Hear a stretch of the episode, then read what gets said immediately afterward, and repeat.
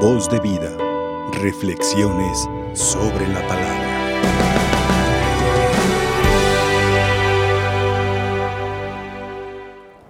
Muy queridos hermanos en Cristo, la proclamación de la primera lectura a los Corintios del día de hoy es la prolongación de la proclamación del día de ayer. Y San Pablo inicia comparando a nuestra Santa Madre la Iglesia con un cuerpo humano. La llamaremos el cuerpo místico de Cristo, que es la Iglesia. Y dice Pablo que cada uno de los miembros del cuerpo es necesario y es importante, aunque realizan distintas funciones. No todos podemos ser mano, dirá en otro lugar. No todos podemos ser ojo. No todos podemos ser pie. Es importante que aceptemos con gratitud la posición y el carisma o carismas que Dios nos ha dado y demos lo mejor de nosotros mismos. No se trata de competir con nadie, sino de ofrecer todos lo mejor de lo que Dios nos ha dado. Y así uno disfrutará de las bendiciones que ha recibido y se alegrará también con las lluvias de bendiciones que Dios ha sembrado en los demás. Porque en esencia somos igual, somos iguales, porque lo dice San Pablo, hemos sido bautizados con el mismo bautismo, hemos bebido del mismo espíritu todos hemos sido transformados en hijos de Dios. Por ello, en esencia, somos iguales, pero hemos recibido distintos carismas. Y concluía la, reflexión en la carta de ayer San Pablo con esta exhortación. Aspiren a los dones de Dios más excelentes. Podríamos decir que es... Eh, el eslogan, el anillo que une la proclamación de ayer con la proclamación de hoy. Iniciamos hoy esta reflexión de San Pablo con la misma exhortación. Aspiren a los dones de Dios más excelentes.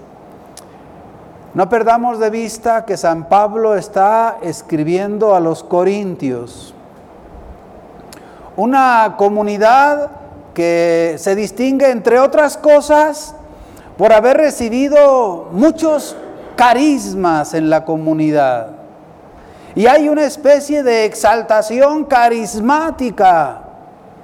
Y claro, junto con esta alegría por los carismas, puede infiltrarse una no muy sana competencia. Por eso San Pablo invitará a la comunidad a la armonía en medio de las diferencias que hay en los carismas. Por eso inicia con esta exhortación, aspiren a los dones de Dios más excelentes. Y podríamos preguntarle a San Pablo, ¿y cómo le hacemos? ¿Cómo proceder para recibir de Dios y cultivar en respuesta los carismas más excelentes. Y Pablo nos responde, voy a mostrarles el camino mejor de todos.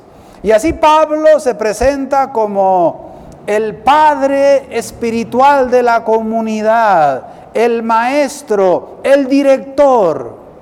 Voy a decirles cómo proceder para que lleguen a esta meta y empieza a decir, aunque yo hablara las lenguas de los hombres y de los ángeles, si no tengo amor, no soy más que una campana que resuena y unos platillos que aturden.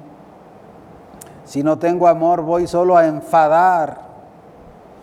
Se requiere el amor de Dios y prosigue diciendo, aunque yo tuviera el don de profecía y penetrara los misterios, aunque yo poseyera en grado sublime el don de ciencia, y mi fe fuera tan grande como para mover de un lugar a otro las montañas, dirá, si no tengo amor, nada soy, nada soy.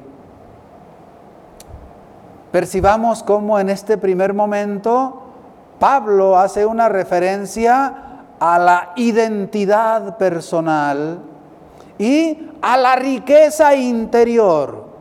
Todo lo que somos y todo lo que tenemos, la riqueza interior, sería nada, nada si no tengo amor. ¿De qué me serviría?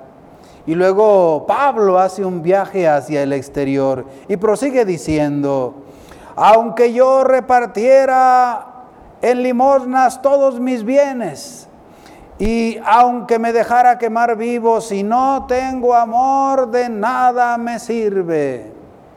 Y en este viaje hacia el exterior, Pablo nos invita a mirarnos a nosotros mismos, cómo procedemos hacia afuera.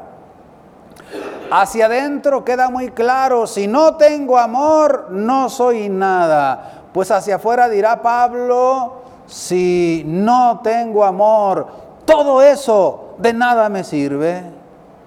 Es el amor el que le da sentido a la persona, a su riqueza. Es el amor lo que le da finalmente sentido a su proceder.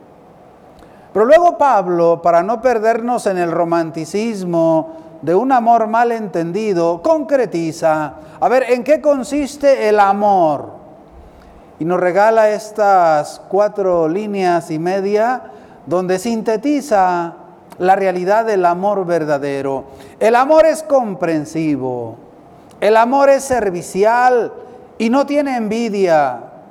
El amor no es presumido ni se envanece, no es grosero ni egoísta, no se irrita ni guarda rencor, no se alegra con la injusticia, sino que goza con la verdad. El amor disculpa sin límites, confía sin límites, espera sin límites, soporta sin límites. Hermanos, más allá de un sentimentalismo pasajero, San Pablo nos invita a ir a lo concreto de la vida y entonces podemos revisar aquí toda esta descripción del genuino amor, del amor encarnado, en referencia con el propio matrimonio, con la propia familia, con los vecinos, con los compañeros. De verdad tengo amor, es el amor de Dios, porque si no tengo amor, nada soy y de nada me sirve mi quehacer. Pablo luego nos regala otro matiz acerca del amor. El amor dura por siempre. El amor no se acaba, el verdadero amor no se acaba. Y aquí vamos a encontrar o estamos encontrando un matiz de la fidelidad. El amor permanece fiel si es genuino. El amor es fiel. El amor es por tanto incondicional. El verdadero amor no se retracta. El verdadero, amor es perseverante. En otras palabras, el verdadero amor es eterno. Es eterno. El verdadero amor viene de Dios y no muere. Y no muere. Y clarifica Pablo diciendo, en cambio, el don de profecía se acabará, el de lenguas desaparecerá, el de ciencia dejará de existir. Y así cuando llegue la consumación, todo lo imperfecto desaparecerá. Por lo tanto, el amor dura por siempre. Y aún más, nos dirá Pablo en la última parte de esta proclamación, que el amor es lo más grande, lo más precioso, lo de más valor. Empieza a hablarnos acerca de la necesidad de madurar como personas, para madurar también por lo mismo en el amor. Cuando yo era niño, hablaba como niño, sentía como niño, pensaba como niño. Pero cuando llegué a ser hombre, hice a un lado las cosas de niño. Hermanos, Qué importante es que revisemos nuestro proceder en estos tres puntos que nos menciona San Pablo. Se manifiesta el amor de Dios en mi forma de hablar, en mi forma de expresarme, de comunicarme, en mi forma de opinar. Se manifiesta ahí el amor de Dios en mis palabras. Cuando yo era niño hablaba como niño, pero cuando maduré dejé de hablar como niño. Sentía como niño. Todo este mundo de las sensaciones, de los sentimientos, de las pasiones, me porto como niño, me porto como un genuino hijo de Dios, con madurez, con una conducta evangélica. Y luego nos habla del pensamiento, la razón, la inteligencia. Cuando era niño pensaba como niño. Pidamos al Señor que nos ayude a madurar, a madurar también en el amor, que aprendamos a ir más allá de lo placentero, que aprendamos a ir más allá de lo momentáneo para que amemos como Él nos ama. Y prosigue el apóstol diciendo, ahora vemos como en un espejo y oscuramente, pero después será cara a cara.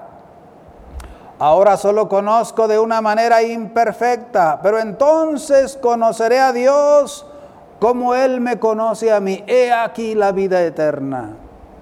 Conoceré a Dios como Él me conoce a mí. Ahora tenemos estas tres virtudes, la fe, la esperanza y el amor. Pero el amor es la mayor de las tres. Todo morirá todo desaparecerá. El amor no, el amor no. El amor es inmortal, el amor es eterno, porque Dios es amor. Así, queridos hermanos, San Pablo nos regala estas pinceladas que nos invitan a pensar en nosotros mismos, si en nosotros está el amor y si es el amor de Dios, si procedemos con amor y con el amor de Dios, si somos conscientes de que este amor es para siempre, es eterno y que además el amor es lo más grande que podemos tener, vivir y compartir. Hoy nos encontramos también con un pasaje especial en el Santo Evangelio de hoy en San Lucas. El Señor, pensando y refiriéndose sobre todo a los líderes de Israel, los sumos sacerdotes, los escribas, los fariseos, los doctores de la ley, los ancianos. Dice el Señor, ¿con quién compararé a los hombres de esta generación? ¿A quién se parecen? Y él mismo nos da la respuesta. Se parecen a esos niños que se sientan a jugar en la plaza y se gritan unos a otros.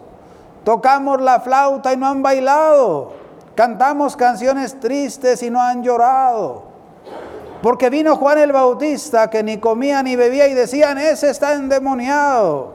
Y viene el Hijo del Hombre que come y bebe, que convive con publicanos y pecadores. Y dicen, este es un glotón y un bebedor, amigo de publicanos y pecadores. Podría haber dicho, ¿quién los entiende? ¿Cómo se les da gusto? Y podríamos preguntarnos, ¿Cómo es que los escribas y fariseos, los doctores de la ley, los sumos sacerdotes, cómo es que no percibieron el amor de Dios en Juan el Bautista y más aún en Cristo el amor encarnado? ¿Qué es lo que les pasó? Porque esto mismo podría sucedernos a nosotros, sería el peligro y la tragedia. Y la respuesta la encontramos en la primera lectura porque si no tengo amor, nada soy. Si no tengo amor, lo que hago no me sirve de nada. Si algo nos pone en sintonía con Dios, es el amor, el amor verdadero, el amor genuino.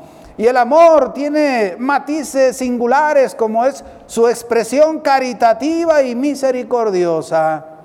Es el amor el que nos conecta con Dios y nos pone en sintonía con Él. Queridos hermanos, en este ambiente hoy estamos orando por nuestra patria en el esquema litúrgico y queremos pedirle al Señor que nos conceda la gracia de amarnos unos a otros. Estamos por celebrar la independencia. Pidámosle a Dios que nos conceda el don de la verdadera libertad, el don del amor que reine en nuestra patria, que podamos llegar llenos de gratitud finalmente a Él para darle gracias y podamos hacer nuestras las palabras del salmista de hoy. Demos gracias a Dios al son del arpa, que la lira acompañe nuestros cantos. Cantemos en su honor nuevos cantares, al compás de instrumentos aclamémoslo. Y culmino con lo que bellamente escoge también hoy el salmista. Feliz la nación cuyo Dios es el Señor. Dichoso el pueblo que Dios ha escogido como suyo. Recordando aquella expresión, no ha hecho nada igual con otra nación. Dios nos conceda la gracia de recibir el amor que nos da, disfrutarlo y compartirlo plenamente con los que Dios ha puesto en el mismo jardín de nuestra vida. Que así sea. Voz de vida. Reflexiones sobre la palabra.